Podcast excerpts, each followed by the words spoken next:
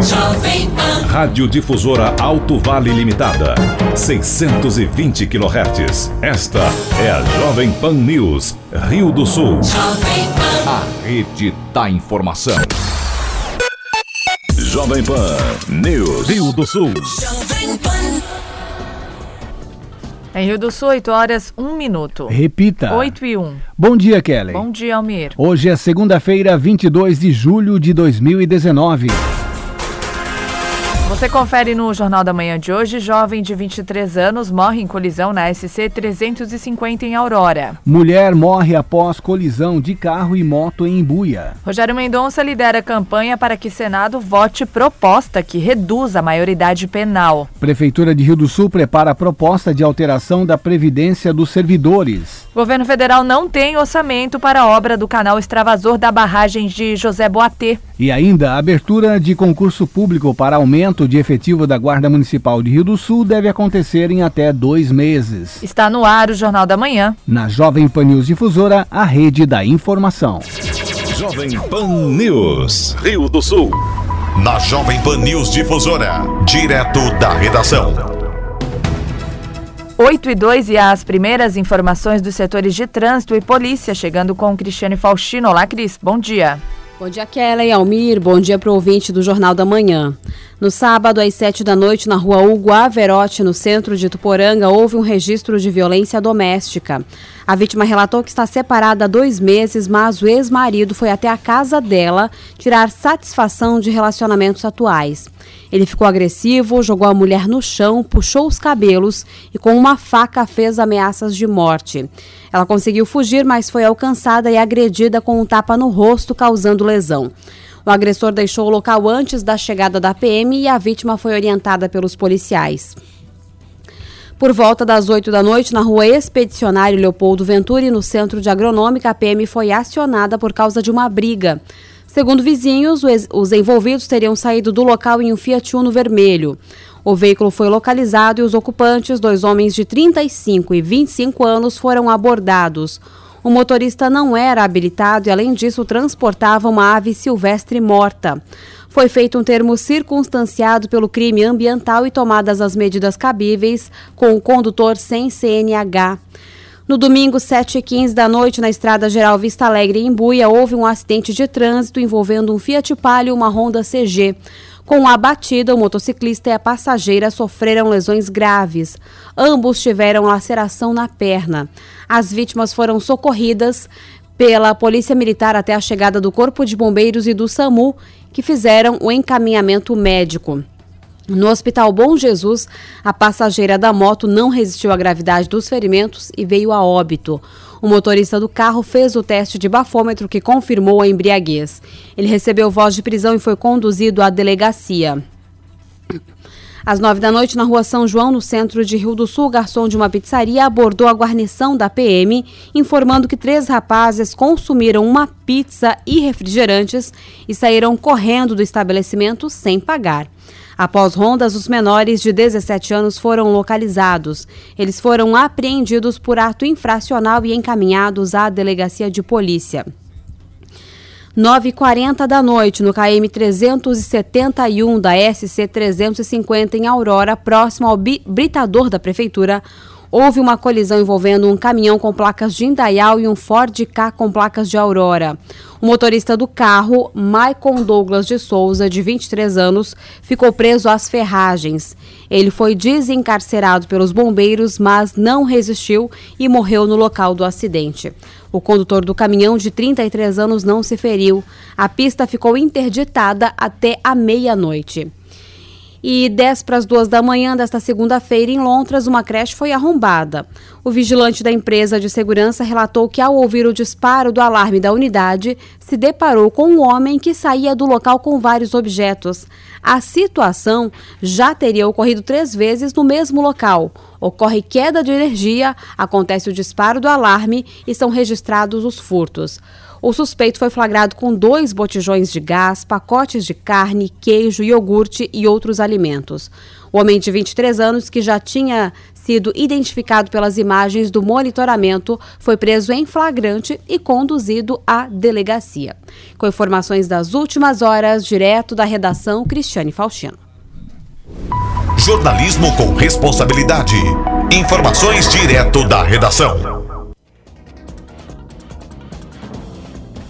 Em Rio do Sul, 8 horas 6 minutos. Repita. 8 e 6. Não existe orçamento neste ano para a obra do canal Extravasor, nem da recuperação da estrutura da barragem de José Boatê. Ao menos essa foi a resposta de representantes da União para o Ministério Público de Santa Catarina. Conforme o procurador da República, Anderson Lodete, o órgão vai aguardar por uma decisão administrativa antes de entrar com recurso contra o governo federal secretário executivo do Ministério do Desenvolvimento Regional e o diretor de, da Secretaria de Segurança Hídrica vão fazer a reunião essa semana para levar o pleito à Presidência da República, Secretaria de Governo da Presidência da República, porque não existe orçamento esse ano para fazer nem a obra de conclusão do canal Extravasor, que está orçada em 16 milhões de reais, a Defesa Civil fez o projeto, entregou para a União, foi aprovado, só que não tem dinheiro para concluir, e nem a, a recuperação da estrutura da barragem, que também seria algo em torno de 4 milhões de reais.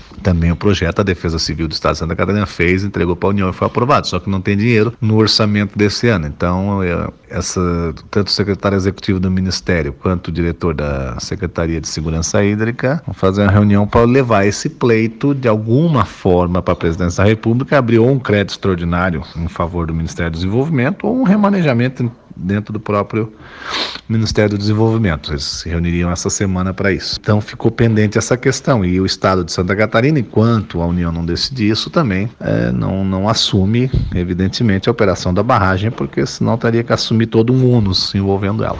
Então foi essa situação que ficou decidida, basicamente. Enquanto não houver uma definição orçamentária, então eu vou aguardar mais um tempo, né, antes de propor até uma ação contra a União, porque essa questão pode ser resolvida administrativamente, ela é mais rápida que uma decisão judicial.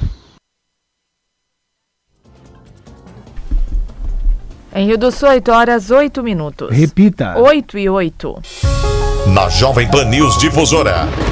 A previsão do tempo com o meteorologista Leandro Puchalski. Bom dia, bom dia para todos os nossos ouvintes. Bom, pessoal, a gente acaba tendo no decorrer dessa segunda-feira o Alto Vale, Rio do Sul e região com a presença do Sol. Em alguns momentos um pouquinho mais de nebulosidade, é verdade, mas o Sol aparecendo no decorrer do dia de hoje em toda a região. Sol que aparece, variação de nuvens e temperaturas que da tarde até acabam subindo um pouquinho para o padrão da época do ano, acaba tendo um pouco esse comportamento. Que segue para amanhã, tá? Terça-feira tem o Sol de novo presente, até com um pouquinho menos de nuvens do que hoje, mas ele aparecendo, mantendo as temperaturas um pouco altas de novo para o padrão da época do ano ao longo da tarde. A a quarta-feira tem algo muito parecido com isso, um pouquinho mais de nuvens, mas ainda assim sol entre essa nebulosidade. Chance no final da quarta de alguma estabilidade mais pequena, mas a chance mesmo de chuva na região do Alto Vale nessa semana é muito mais propícia para a tarde e noite de quinta para amanhã da sexta-feira, algo que a gente ainda vai conversar sobre isso nos próximos boletins. Com as informações do tempo,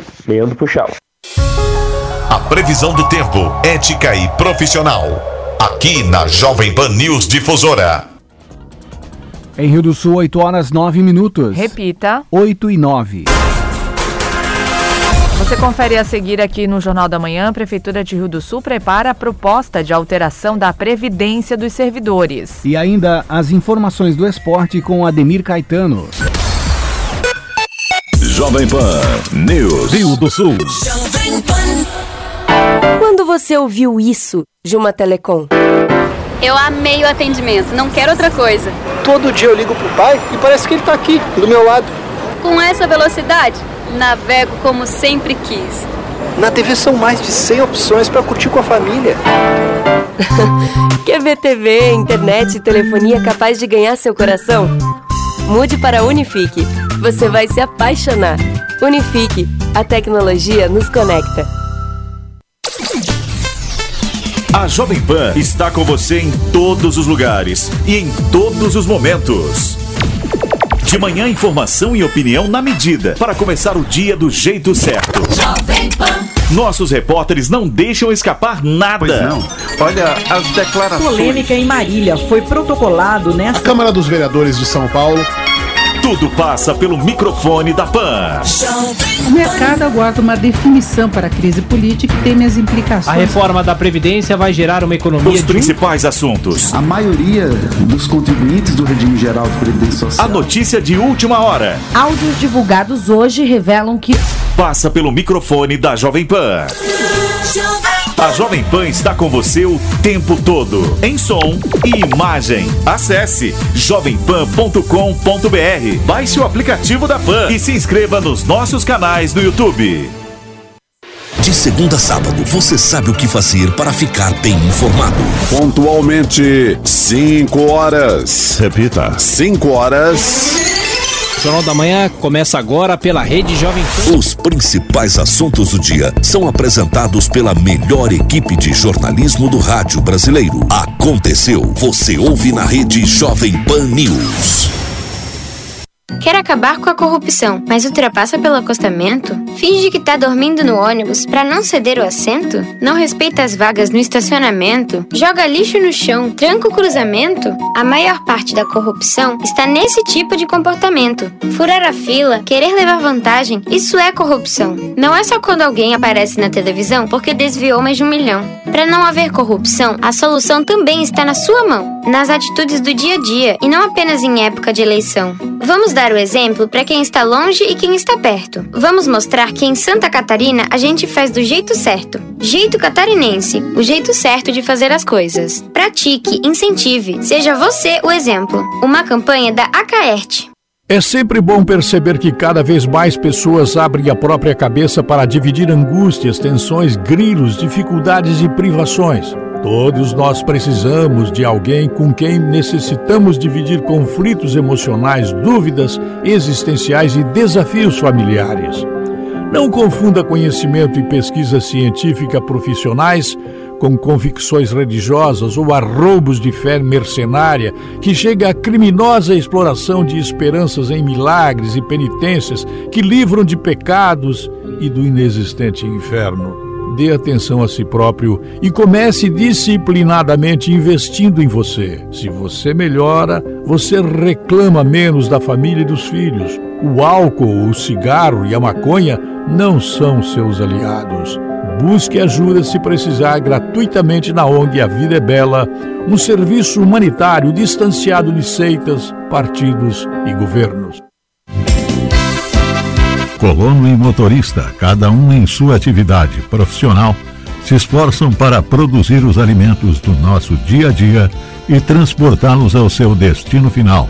Neste 25 de julho, a FUBRA presta sua homenagem e reconhecimento a estas duas categorias, fundamentais para o progresso e prosperidade da nação. Parabéns, colono e motorista. A matemática está em todo lugar, mas nem todo mundo vê. Se você curte e enxerga fórmulas e formas em tudo, não pode estar de fora da Olimpíada de Matemática 2019. Então, segue essa lógica. Confira se você passou para a segunda fase no site obmep.org.br e boa sorte. Obmep, a maior Olimpíada de Matemática do mundo. Ministério da Educação, Governo Federal, Pátria Amada Brasil.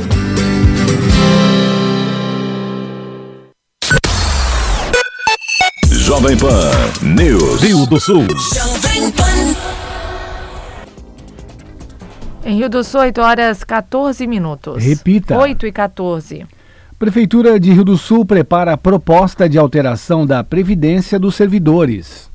Nos últimos dias, a reforma da Previdência foi o tema discutido na entrevista do dia da Jovem Pan Difusora. Primeiro, a deputada federal Ângela Amin, acompanhada do senador Espiridião Amin. Eles falaram sobre tudo que envolve a reforma geral da Previdência e trataram também da inclusão de estados e municípios na reforma. Depois disso, foi a vez do secretário de Administração e Fazenda de Rio do Sul, Alexandre Pereira, que, no programa, fez questão de destacar que Rio do Sul precisa fazer alterações no atual modelo. Ele afirmou que a proposta está pronta e deve ser encaminhada nos próximos dias para a análise e aprovação dos vereadores. O projeto não subiu ainda, mas nós já apresentamos eles para os vereadores mais de uma vez, né? Tivemos uma conversa com os servidores também, não é a primeira. Desde 2017 eu já venho estudando a situação do nosso fundo de previdência, nosso fundo próprio de previdência, né? Nós temos problemas atuariais sérios, mas menores do que a maioria dos municípios e estados e o próprio governo federal. Então, esse foi um dos motivos da minha conversa com o senador, né? Eu tive a oportunidade de conversar uns 20 minutos com ele e poder explanar aí a situação, né, dos municípios em geral e as nossas peculiaridades. E fiz a, a requisição, né,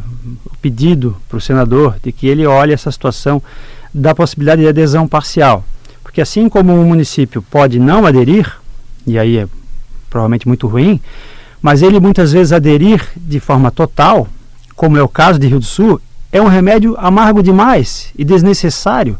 Se a gente tem um regime próprio, se nós já somos regime de capitalização, nós temos o dinheiro lá, ele está guardado e capitalizando, ele é dos servidores, aquele dinheiro que está lá, então ele só pode ser usado para os benefícios dos servidores. Então não tem por que você dar um remédio assim muito amargo. Nós, provavelmente semana que vem ou nos próximos dias, vamos subir a nossa reforma. Com o que está subindo, a gente está aumentando um pouco a alíquota, fazendo algumas adequações de coisas que já mudaram no regime geral e a gente não mudou ainda. Penso que já vai chegar muito próximo da adequação. Com o regime geral da Previdência sendo mudado, a gente aderindo parcialmente, eu penso que já vamos equalizar. Então, penso que o, o senador ficou interessado porque acho que aumenta a possibilidade da maior adesão dos municípios, podendo tomar o remédio no tamanho da medida que é necessário de acordo com a situação financeira e atuarial de cada município ou estado. Além da ideia de adesão parcial da reforma geral, o secretário vai propor a criação de um instituto em substituição ao atual Fundo de Aposentadoria e Pensões, o FAP, dos servidores municipais de Rio do Sul. Transformando o instituto, ou seja, ele vira uma autarquia, fica com maior independência, menos sujeito à, à situação política ou de, a, menos sujeito a é, decisões de prefeito, apesar de continuar estando abaixo da, do guarda-chuva da prefeitura e principalmente ganhando a condição de é, investidor qualificado como instituto podendo participar de situações de investimentos é, que são reservados a esse tipo de investidor. Então, o que melhora bastante a situação, como a gente tem 225 milhões aí aplicados, melhora a nossa condição de aumentar esse bolo, né, que é algo que vai facilitar a não dar mais déficit atuarial. São duas situações bem diferentes. Então, se transforma em instituto, melhora bastante a condição. A gente está, então, fazendo essas adequações ao que já mudou e não ao que está por vir. E está fazendo um aumento de alíquota. Hoje, o servidor municipal ele paga 11% sobre o seu salário. A prefeitura paga 22%. Nós estamos aumentando 2% para cada um. Isso escalonadamente. A cada ano vai aumentar meio por cento. Quando vier o aumento, a reposição da inflação, isso vai ser, ah, por exemplo, deu 4,5% de inflação, então vai ganhar o 4,5% vai perder o meio por cento da contribuição, vai ficar com um saldo de 4%. Ele não vai ver financeiramente uma redução de valores no olerite dele. Então, isso em quatro anos acontece. É, com isso, a gente entende que vai chegar muito próximo de equalizar. Né? A possibilidade que o STF permite hoje, né, por decisão, é que o servidor chegue a 14%. A gente entende que não, em primeira mão não precisa fazer isso, então a gente vai propor isso, vai fazer essa alteração e vai esperar alguns anos. Os resultados atuariais eles vão indicar se a gente equalizou ou não equalizou. Da Central de Jornalismo, Alex Policarpo. A abertura do concurso público para aumentar o efetivo da Guarda Municipal de Rio do Sul deve acontecer em até dois meses. O diretor Robson Ferreira destaca que, inicialmente, devem ser contratados 11 agentes novos. No entanto, há a perspectiva de ampliar ainda mais o número de profissionais. O concurso da Guarda Municipal, ele estávamos trabalhando nele já desde agosto do ano passado, não é uma coisa recente, até porque já havia necessidade de efetivo também, era outra demanda, são as, digo, grandes aquisições da Guarda Municipal de 2017 para cá, eram as primeiras, é, vamos dizer assim, é, que nós fomos pedir para a nova administração é, resolver, pois eram problemas históricos na Guarda Municipal, que era a situação de viatura, que desde 2012 não se adquiria mais viatura dentro da Guarda para utilização. É, a situação do concurso, que nosso efetivo começou com 30 e aí hoje já estamos somente em 20, alguns por problema de exoneração, outros porque passaram em outros concursos e foram saíram da função. E então é, essa é outra situação, outra, outra solicitação que era um grande anseio da Guarda, né, um concurso público para aumentar o efetivo. Esse concurso concurso ele irá acontecer, era para ter acontecido já por exigência do prefeito, queria que tivesse acontecido ano passado, não conseguimos por parte burocrática, pois tínhamos toda a legislação da guarda para rever antes de ingressar novos guardas municipais. Então conseguimos agora a licitação para a contratação dessa empresa que irá aplicar a prova e fazer todo o certame, vai ser dia 23 agora deste mês de julho. Então estamos numa expectativa muito boa que essa que a empresa seja contratada, que essa licitação dê certo. O edital, né, na realidade, sai no prazo máximo de 50 dias para a população, para os interessados começar a se preparar já para a prova. A contratação vai ser aberta para 11 guardas municipais. A lei prevê 50, mas a contratação que vai ser solicitada e pode ser feito isso, vão ser para 11. Ficaremos com um efetivo de 31 guardas municipais. É, porém, é, há intenção já que nos próximos anos, pois um concurso público tem a validade de dois anos, né? Nesses nos próximos dois anos haja é, é, o chamamento dos demais aprovados e aptos, né, que chegarem até as últimas etapas do, do concurso e que fiquem na fila de espera para abertura de vaga.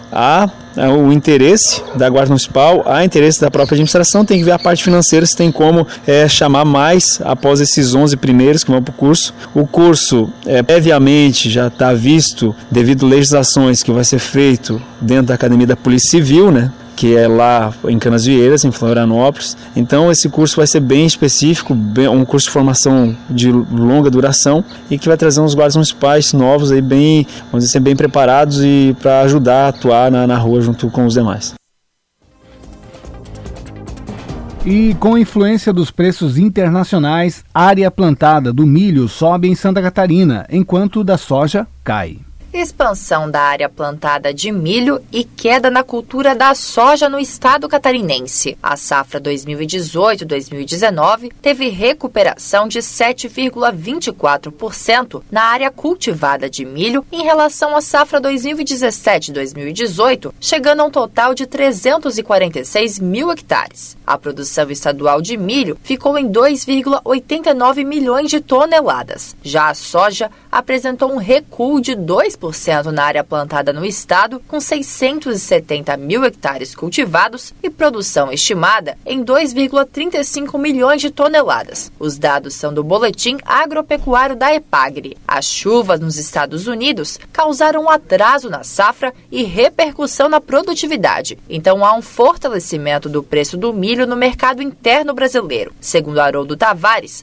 analista de pesquisa e socioeconomia da EPAGRE, as mudanças de áreas plantadas ocorrem devido às alterações nos preços dos grãos, mas também pela rotação de culturas entre milho e soja. Exatamente. Essa é até uma recomendação nossa que a gente faz de rotação de cultura em algumas regiões, a região de Curitibano, Campos Novos, teve uma, uma expansão nessa área de cultivo de milho, principalmente para efetivar essa rotação de cultura, uma vez que o milho, ele, em rotação com a soja, ele proporciona um, é, uma, um volume né, de matéria seca bastante interessante até para a questão da palha e plantio direto, né? Então, o pessoal tem feito isso é, obedecendo até uma orientação técnica, e a questão de preço também, né? O ano passado o milho teve um preço é, bastante satisfatório, né? Foi em média R$ 34,00 a saca, 2018. Esse ano está se comportando mais ou menos nesse patamar. O analista aponta que a produtividade na safra do milho foi a segunda maior entre as três últimas safras. A produtividade também teve um, nós tivemos um ganho é, em torno de 4,8%. Nós estamos fechando uma, um rendimento médio de 8.350 quilos por hectare. Então, o rendimento é considerado satisfatório em relação à safra anterior, né? E também a média dos últimos três anos. Então, é um rendimento que vem crescendo ao longo dos anos. E ela foi uma safra. É, é seria melhor se ocorreu algumas algumas intempéries, algumas, alguns eventos climáticos, como os 15 dias de estiagem em novembro de 2018 e as altas temperaturas em janeiro e fevereiro que dificultaram um pouco a, a vegetativo e também na época de floração do milho. Então prejudicou um pouco, mas o rendimento é considerado satisfatório. O boletim agropecuário também mostra uma alta nos preços pagos ao produtor pelo arroz e feijão e crescimento expressivo nas exportações de carne suína e de frango. De Florianópolis, da Rede de Notícias da Caerte, repórter Jéssica Mello. 8 horas 25 minutos e o deputado federal Rogério Mendonça lidera a campanha para que Senado vote proposta que reduza a maioridade penal. Matéria está na CCJ do Senado. O deputado catarinense Rogério Peninha, do MDB, integrante da Frente Parlamentar Mista da Redução da Maioridade Penal, afirma que a Câmara dos Deputados aprovou em 2015 uma proposta de emenda à Constituição com o seu apoio que trata deste tema. Porém, segundo ele, até hoje o Senado não desengavetou a matéria. A maioridade penal é a idade mínima que uma pessoa pode ser julgada criminalmente por seus atos como um adulto. A maioridade penal começa no Brasil aos 18 anos e a proposta aprovada na Câmara reduz esta idade para 16 anos. Peninha defende a análise pelo Senado desta proposta. Em 2015, nós já aprovamos na Câmara dos Deputados né, a proposta de emenda à Constituição que tratava desse assunto. E desde 2015, se essa lei já tivesse sido aprovada também lá no Senado, que ainda não foi, imagine só quantos crimes nós teríamos evitado. O Estatuto da Criança e do Adolescente, ele deveria proteger, mas em vez disso, na verdade, acabou se tornando uma fábrica de marginais. E é impressionante fico cada vez mais impressionado ao ver a quantidade de crianças que estão sendo aliciadas, estão sendo levadas pela bandidagem e que não podem ser responsabilizadas criminalmente. Isso precisa mudar. Peninha diz ainda que estes menores ficam com a ficha limpa após completarem 18 anos. Contrário à proposta, o deputado catarinense Pedro Czai, do PT, diz que uma penitenciária forma doutores do crime. É uma ideia que a gente acha que fazendo leis a gente muda a vida das pessoas. Tem uma casa lá em São Paulo que acolhe os meninos infratores que custa 10, 12 mil reais por mês. Quando se essa família recebesse mil reais por mês, seu filho estaria na escola, estaria cuidado e estaria tendo, com muito menos custo, podia cuidar de 12 crianças. Então essa coisa de colocar, punir, botar dentro de uma penitenciária, lá no crime organizado, lá onde que te forma doutor antes do tempo, achando que isso resolve o problema. Tu tira da sociedade e tu achando que botar na penitenciária tu resolveu o problema. Pelo contrário, ali começa o problema. O texto está em debate no Senado na Comissão de Constituição e Justiça e prevê que a redução da maioridade penal se dê apenas em casos específicos, como crime hediondo, homicídio doloso ou lesão corporal seguida de morte. O assunto já foi tema de debate na CCJ entre juristas, sociedade civil e os senadores. Ainda não há data definida para que a matéria entre em votação. Da Rede de Notícias, Notícias Acaerte em Brasília, Rita Sardi. Em Rio do Sul, 8 horas 28 minutos. Repita. 8 e 28. Os principais campeonatos. As disputas esportivas. Os destaques do Alto Vale. Aqui na Jovem Pan News Difusora. Esporte. Olá, Ademir Caetano. Bom dia. Bom dia, bom dia, Kellen, Almiro, nossos ouvintes, chegando com as informações. O Brasileirão da Série A, a sua 11 rodada, o Vasco venceu, o Clássico venceu o Fluminense por 2 a 1 O Bahia e o Cruzeiro ficaram no 0 a 0 o Internacional e Grêmio 1 a 1 o Ceará 2, Palmeiras 0, o CSA 0, Atlético Paranaense 4, Botafogo 0, Santos 1, o Atlético Mineiro 2, Fortaleza também 2, Corinthians 1, Flamengo também 1, Havaí 0, Goiás também 0. O São Paulo e a Chapecoense jogam hoje no Morumbi a partir das 20 horas. A 12 rodada sábado. Na Arena Palmeiras tem Palmeiras e Vasco, 17 horas. Às 19 no Beira Rio tem Internacional e Ceará, no mesmo horário para Cruzeiro e Atlético Paranaense. Ainda no Mineirão e no Maracanã, Fluminense e São Paulo no sábado às 19 horas. Domingo 11 da manhã na Arena Condá, Chapecoense e Bahia. Às 16 tem Santos e Havaí. No Maracanã, Flamengo e Botafogo. Às 19, Fortaleza e Corinthians. Goiás enfrentando o Atlético Mineiro. E na segunda-feira, o CSA e o Grêmio lá no Rei Pelé. Goiás e Atlético Mineiro no Serra Dourada. A classificação após esta 11 rodada, restando um jogo. O Palmeiras lidera com 26, tem 8 vitórias, tem saldo de 14. O Santos tem 26 pontos também, 8 vitórias e tem saldo de 7. Flamengo é o terceiro com 21, o Atlético tem 20 O Internacional 17 e o Atlético Paranaense fecha o G6 com 16 pontos. O Botafogo é o sétimo com 16, o oitavo. O Goiás também tem 16, em nono o Corinthians 16. Ainda tem um jogo no próximo dia 7, o Goiás e o Corinthians, aquele jogo que não foi realizado. O, o Grêmio é o décimo com 15, o Bahia o décimo primeiro também tem 15 e o São Paulo é o décimo segundo com 15, o São Paulo que joga hoje. O Ceará e o Fortaleza com 14, o Vasco 12 e o Cruzeiro 16 com 10. Abrindo a zona do rebaixamento, Fluminense 9, Chapecoense 8, joga hoje contra São Paulo, CSA meia dúzia e o Havaí com 5 pontos. A Chapecoense vencendo São Paulo, ele faz 11 pontos e empurra o Cruzeiro para a zona de rebaixamento. Se empatar ou perder, permanecerá na zona do rebaixamento a equipe da Chapecoense. Olha o São Paulo ganhando. São Paulo vai a 18 pontos e com 18 pontos, o São Paulo ganha uma, duas, três, quatro, cinco, seis, sete posições. Ganha a equipe do São Paulo, portanto, de 12 ele vai lá entrando no G6 com 18, com 18 pontos. Então, uma vitória que o São Paulo vai lá em cima, que será o quinto colocado.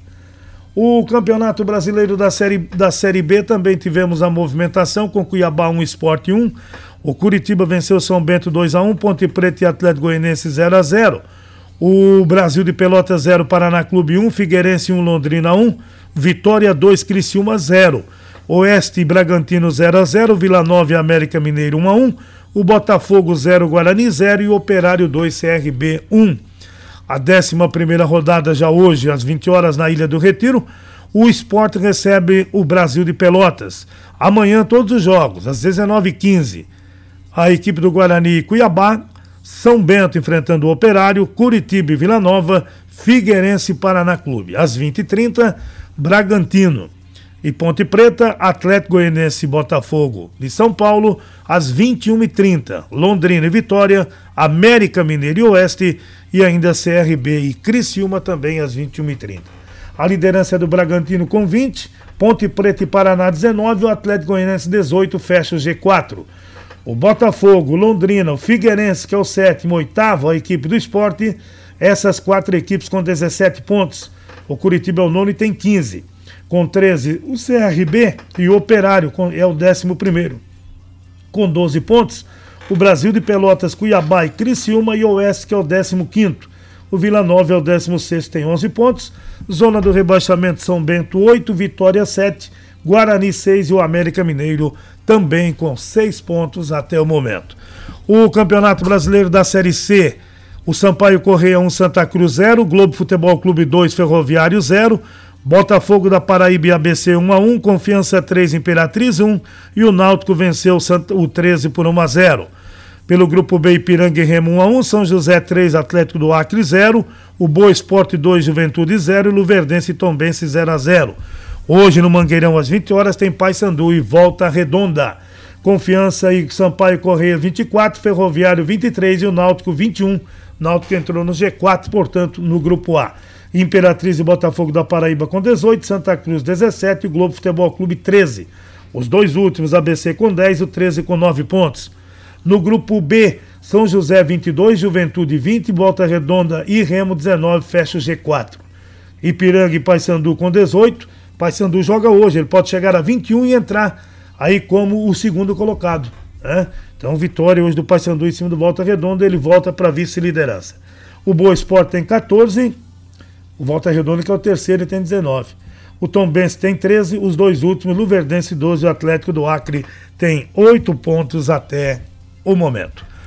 Eu volto logo mais dentro do Território Difusora que começa às 10 horas. Na sequência tem opinião com Edson de Andrade. Ademir Caetano e as informações do esporte. Obrigada, Demir Caetano, pelas suas informações. Em Rio do Sul, 8 horas 34 minutos. Repita. 8 e 34. E você confere em instantes no Jornal da Manhã. Hamilton Mourão avalia governo a fala sobre os passos após a reforma da Previdência. Condomínio Marcolino Felipe está na mira das polícias civil e militar. Edson de Andrade fala sobre o assunto. Jovem Pan News. Rio do Sul. Jovem Pan. E as promoções da Fermac continuam. Lava Jato Steel de 1.700 watts por apenas 650 à vista. Motosserra Steel MS 170 por 760. Soprador de folha Steel a gasolina a partir de 889. Confira estas e muitas outras promoções na Fermac. Fermac concessionária Elite Steel vende assistência técnica. Na Alameda Aristiliano Ramos 678 no centro de Rio do Sul. O fone é o 3521 2100. A Vaico do Brasil é o maior fabricante de janelas e portas de PVC da América do Sul, com duas fábricas, uma em Pomerode e outra em Campinas, São Paulo. A Vaico atua no Brasil desde 1998. A Vaico é especialista em produção de janelas e portas termoacústicas, sob medida. Peça já seu orçamento em nosso site vaico.com.br. W-E-I-K-U ou ligue 0800 645 2644. Vaico, para uma vida. Jovem Pan News. Rio do Sul. Opinião sem medo. A verdade como princípio. A responsabilidade como dever. Acompanhe agora o jornalista Edson de Andrade. Bom dia, amigos. Tudo bem? Tudo bem, tudo bem, tudo bem. Tudo muito bem. Muitas vezes, quando nós estamos indo na imprensa, a polícia já está voltando. Prestem atenção, muita, muita coisa que a polícia faz, seja ela federal, civil, militar ou qualquer outra polícia, dentre as tantas que há neste imenso Brasil, ela não pode falar, porque se ela disser algo, esse constante afirmar pode se transformar em uma arma contra as investigações. É importante que você saiba que aqui na região do Alto Vale do Itajaí, num dos bairros chamados Barra, é um condomínio de nome Marcolino Felipe, um único dono, ele tem quatro apartamentos. É, o fato veio à tona depois que o vereador Marcos Anis ele fez um discurso na Câmara Municipal é, questionando a falta de moradia no Brasil. Todos os governos tentam, mas não conseguem, fazer com que as pessoas que sejam pobres elas fiquem menos pobres e não mais pobres. Há pessoas que gostam de ser chamadas de pobres. São aqueles integrantes do grupo do coitadismo. Há muitas pessoas que gostam de dizer que passam fome. Na verdade, elas têm dinheiro até para a cachaça. No caso do condomínio Marculino Felipe, o que está aparecendo é que já no dia 15 de março passado, uma pessoa foi presa por tráfico de drogas, crack, cocaína e o mais. Bom, tanto a PM quanto a Polícia Civil é, estão atentas para a realidade e estranha mesmo o fato de que uma pessoa só tenha conseguido comprar quatro apartamentos. Os donos que foram contemplados na fila para adquirir casa própria, eles passaram adiante o apartamento por troca de carros velhos, de bolsas de alimentação, de facilidades, enfim. O Vivo tem quatro apartamentos e as pessoas que já eram pobres ficaram mais pobres ainda, algumas delas até estão pagando aluguel para o dono de quatro apartamentos. Vejam, eu não citei o nome da pessoa porque a informação fornecida, baseada no que Marcos Anis fala, é algo que está mexendo com a inteligência das polícias aqui no Alto Vale do Itajaí. A gente não tem interesse em colocar água no chope da polícia. E a gente está aqui para dizer que todas essas pessoas que já tinham acesso ao apartamento já tinham a chave do apartamento, já tinham a escritura do apartamento. De repentemente, elas ficam de donos, elas se transformam em inquilinos de um cidadão que domina o condomínio. É algo que chama atenção, não é? Muitas pessoas gostam de ser chamadas de pobres. Muitas e muitas vezes, em muitos e muitos condomínios, a situação é a mesma. Ou estão passando fome e, na verdade, têm dinheiro para comprar muita cachaça e chegam bêbados ao local onde anteriormente moravam, ou dizem que são moradores de rua, não têm condições, não têm casa própria e choram as pitangas para todo mundo, quando na verdade a situação não é bem assim. É o tal do coitadismo que em muitos momentos são comprovados tristemente na história de um povo que parece que não gosta de ficar bem de vida, não gosta de se transformar num cidadão como tantos outros cidadãos de bem no país. Eu volto às 10h40. Até lá. Da Jovem Pan News Difusora, através da opinião do jornalista Edson de Andrade.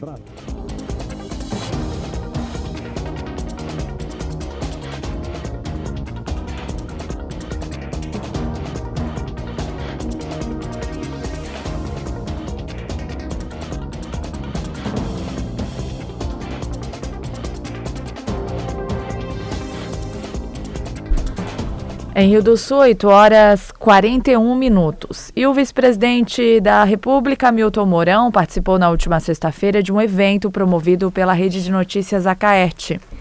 Ao final, ele concedeu entrevista. Vice-presidente, muito obrigado por nos conceder essa entrevista. Eu quero começar a nossa conversa eh, com uma avaliação. Queria que o senhor fizesse uma avaliação desses seis primeiros meses do governo do presidente Jair Bolsonaro. Como é que o senhor tem visto o trabalho até esse momento? Olha, esses seis primeiros meses foi um momento de acomodação, né? E de iniciar, desenvolver o planejamento que havia sido feito durante o período ali da campanha eleitoral e aí ao longo da, da transição governamental que ocorreu. E aí os pontos principais foram, primeiro, a seleção do ministério, né, onde o presidente buscou colocar cargos técnicos, né, pessoas com capacidade técnica realmente para o cargo que estão ocupando, mas ainda houve um primeiro movimento, o enxugamento do número de ministérios, que não foi tão simples como pôde parecer, porque a esplanada já havia sido explodida de tal forma que para depois reconstruir esse pacote fica um pouco complicado. Ao mesmo tempo, né, na questão econômica, né, que é o que hoje salta aos olhos, é, nós buscamos lidar primeiramente com o desequilíbrio fiscal por meio da reforma da Previdência, enviada ao Congresso, né, e aprovada na Câmara já em primeiro turno. O pacote anticrime do ministro Sérgio Moro, que atende né, aos anseios por melhor segurança pública da enorme parte da população brasileira, que hoje se sente ameaçada pelo avanço da criminalidade, né, e as pequenas medidas que foram sendo tomadas dentro da agenda de costumes do presidente. Então eu considero uma, esse primeiro semestre né, um começo bem auspicioso do nosso governo. O senhor falou da reforma da Previdência, vice-presidente. Como é que o senhor avaliou a tramitação da reforma, as discussões da reforma? Foi a reforma possível de ser aprovada neste momento? É, não resta dúvida né, que a proposta que nós enviamos ao Congresso era mais ambiciosa, né? Mas a gente sabe né, que o diálogo e essa paciência que nós temos que ter na composição política ela leva que lá dentro do, do parlamento a discussão se aprofunde e o parlamento, como vamos dizer assim, como aquele que reflete os anseios reais da massa da população, ele colocou aquela reforma que era possível. Eu considero que foi uma boa reforma. Agora deve haver a votação em segundo turno na Câmara e depois a tramitação no Senado. E fala-se na inclusão de estados e municípios. Como é que o senhor vê essa questão? Ah, eu vejo que os estados e municípios é uma peça fundamental mas não sei se vai conseguir ser incluído isso aí, porque talvez até, né, não sei os prazos que poderão ter que decorrer, não sei se tem que voltar para a Câmara, se não tem que voltar para a Câmara, então ainda há uma discussão em torno disso aí, mas se puder ser incluído é, sem maiores delongas, né, eu acho que favorece o conjunto da nação. Vice-presidente, partindo uh, da, do fim das discussões da Previdência, o caminho agora, a prioridade seria uma reforma tributária? É, nós não temos a mínima dúvida, porque a reforma tributária ela influi naquilo que vem a ser o redesenho do Pacto Federativo, né, uma vez que nós temos um sistema tributário caótico, né, uma alta carga tributária, e onde a distribuição desses recursos ela tem 70% na mão da União e 30% na mão de estados e municípios. Então, para inverter isso, nós temos que reorganizar o sistema.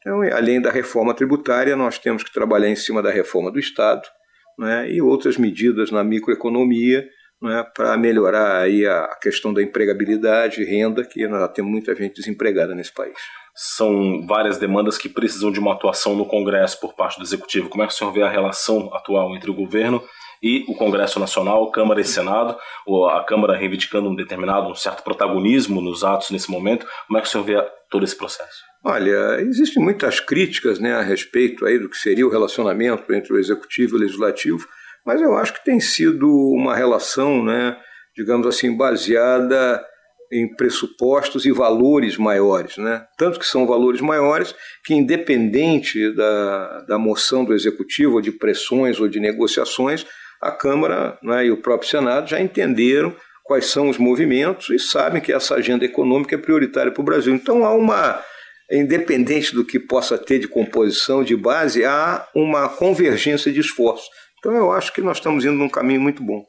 Nós falamos aqui em reforma da Previdência, reforma tributária, o governo tem uma agenda importante também de privatizações e concessões e também uma desburocratização uh, da, da, da, atividade produtiva aqui no país. São também uh, pontos importantes que devem ser atacados? É, essa questão já começa com essa medida da liberdade econômica, na MP 870, se não me engano o número dela, já foi analisada aí pelo relator, o deputado Jerônimo Gergen, então ela concede muito mais facilidade na abertura, fechamento de empresa, questão de registro de patente, que é um troço sério aqui no Brasil, que você leva quase 10 anos para registrar uma patente, o que leva a que as pessoas procurem fazer isso no exterior. É? Então, ó, tem uma série de medidas também nesse sentido. É?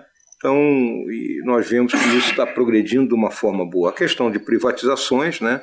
muitas delas terão que passar pelo Congresso, né? por causa aí da legislação vigente. Né?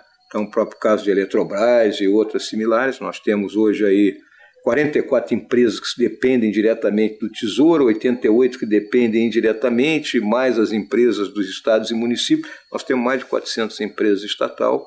É uma privatização bem conduzida pode resultar aí em 500, 600 bilhões de aporte de recurso, que é considerável. Desemprego ainda é realmente um, um problema para a nação. É, as políticas é, de promoção do estímulo ao emprego, ao investimento, também vão por essa, por essa linha? É, nós consideramos que a aprovação da reforma da Previdência ela cria um clima de confiança aqui no país, estabelece uma nova relação, né, em consequência, investimentos que estão represados né, vão surgir. E ao surgirem esses investimentos, óbvio que a, o nível de emprego vai aumentar. E nós precisamos aumentar drasticamente o nível de emprego, porque nós temos hoje em torno de 13 milhões de brasileiros que estão desempregados, outros que estão na informalidade. Né? Então é importante que isso aconteça da forma mais rápida e ordenada possível. Vice-presidente, uh, falar um pouquinho de relações internacionais. O senhor esteve recentemente na China, passou também pela Arábia Saudita, recentemente o governo costurou o acordo uh, entre o Mercosul e a União Europeia. Como é que o Brasil está inserido nessas questões que dizem respeito muito a estados exportadores, como é o caso, por exemplo, de Santa Catarina? É, o mundo hoje ele vive uma guerra comercial, né, que pode estar levando até um certo protecionismo em determinados países. Né? A China ressurgiu né, como grande player internacional, ela é um gigante econômico, né, 1,4 bilhões de habitantes. Né? Você imagina se cada um, metade deles, vamos colocar aqui 700 milhões consomem 10 dólares por dia, né? são 7 bilhões por dia de dólares. Então é uma economia gigantesca e que tem uma voracidade e uma fome muito grande. Né? A China, ela, ela não pode se dar o luxo de ter uma instabilidade social e aí nessa questão entra a segurança alimentar. E aí está o nosso papel e em particular de Santa Catarina, não é? Como quem pode produzir alimentos de boa, boa qualidade e colocar na mesa do povo chinês. Ao mesmo tempo, né, essa questão aí da, do protecionismo e da, dessa guerra comercial nós, Brasil, temos que saber adotar uma posição flexível e pragmática para né, extrairmos o melhor dessa situação e buscarmos sempre aquilo que é chave nas relações internacionais, que é o benefício mútuo, tanto para o Brasil como o nosso parceiro comercial além de, uh, da questão de exportações, como é que o governo vê Santa Catarina? Um estado uh, com uma economia diversificada, um estado que tem um bom nível de exportações, um estado que tem uma participação relevante na economia brasileira. Como é que o senhor vê Santa Catarina? O que, que o governo federal pode anunciar, pode trazer de situações aqui para o estado de Santa Catarina? É, o que eu vejo aqui em Santa Catarina é um estado que, dentro do concerto da federação, ele está muito bem posicionado né, pela a situação que vive, né, de alta produtividade, né, produz né, determinadas é, muitos produtos com alto valor agregado, né, tem um nicho de, de, tecnológico aqui em Florianópolis, né, extremamente importante, tem portos né, de relevância aí para o escoamento da produção nacional. Né. Agora, a gente sabe que a questão de infraestrutura logística aqui ainda tem uma deficiência e é onde o governo federal pode auxiliar o Estado na busca de investimentos. Né? Nós temos essas rodovias que cortam o Estado de leste a oeste, são rodovias ainda de pista única, que tem um trânsito enorme, que é onde escoa a produção, né? então precisa realmente uma duplicação de rodovia, uma melhoria na infraestrutura aqui do Estado. É, onde o governo federal pode auxiliar. Como é que o senhor vê hoje o cenário político do Brasil? Né? Uh, nós temos uma uh, uma situação ainda de um certo radicalismo, de uh, situações da população. Como é que o senhor vê essa questão? É preciso superar esses radicalismos para o Brasil crescer e achar um rumo? Olha, o que, que ocorre aqui no nosso cenário político? Primeiro, nós temos um sistema político partidário extremamente fragmentado. Né? Dentro da Câmara, nós temos 26 partidos políticos, partido que só tem um deputado. Né? É, os partidos deixaram de representar a população como um todo, né? eles não representam o pensamento, né? então as pessoas, o cidadão ele vota na pessoa e não no partido. Muitos não tem nem partido no nome, né? Tu pega aí Avante, Podemos, DEM, MDB, Rede, né? Então deixaram de ter o nome de partido. Então isso é um, é um aspecto, né? O outro aspecto aí do nosso sistema político, né? A questão do voto, né? o voto proporcional ele não deixa de representar o conjunto da população, seria importante que nós fôssemos para o voto distrital. Né? Então, esses assuntos aí levam a essa situação que nós estamos vivendo.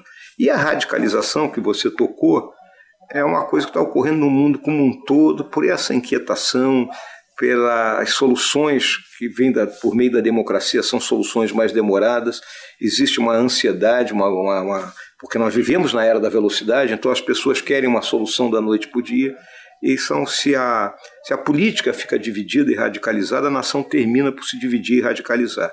Então nós temos que fazer superar isso aí, e os espectros mais exaltados a gente tem que levar para o canto, e buscar a convergência e sermos uma nação mais, mais amigável e não entrarmos em conflito por temas menores. Nós temos uma agenda política, nós temos uma agenda econômica. Qual é o papel da imprensa, vice-presidente, nesse processo, como colaboradora da criação também deste uh, ambiente favorável para todas as mudanças que o Brasil precisa? Olha, no, é um dos pilares da civilização é, ocidental, como nós concebemos, é o país ter uma sociedade civil forte, é, com instituições que representem o conjunto da população. E a imprensa é uma dessas instituições. Eu costumo dizer, e acredito nisso, que a imprensa é para os governados, não para os governantes. É? Então, esse é o grande papel dela. Vice-presidente Hamilton Mourão, muito obrigado pela entrevista e sucesso na condução junto com o presidente Jair Bolsonaro dos destinos do Brasil nos próximos quatro anos. Em Rio do Sul, 8 horas e 54 minutos. Repita. 8 e 54. O Jornal da Manhã da Jovem Pan News Difusora termina aqui. Apresentação Almir Marques. E Kelly Alves. Produção Central de Jornalismo do Grupo de Comunicação Difusora. Sonoplastia Jonathan Laguna. Direção Executiva Humberto Wolff de Andrade. Diretor-Geral e Jornalista Responsável Edson de Andrade. Uma boa segunda-feira, uma excelente semana. Fique agora com o Jornal da Manhã Nacional, parte 2.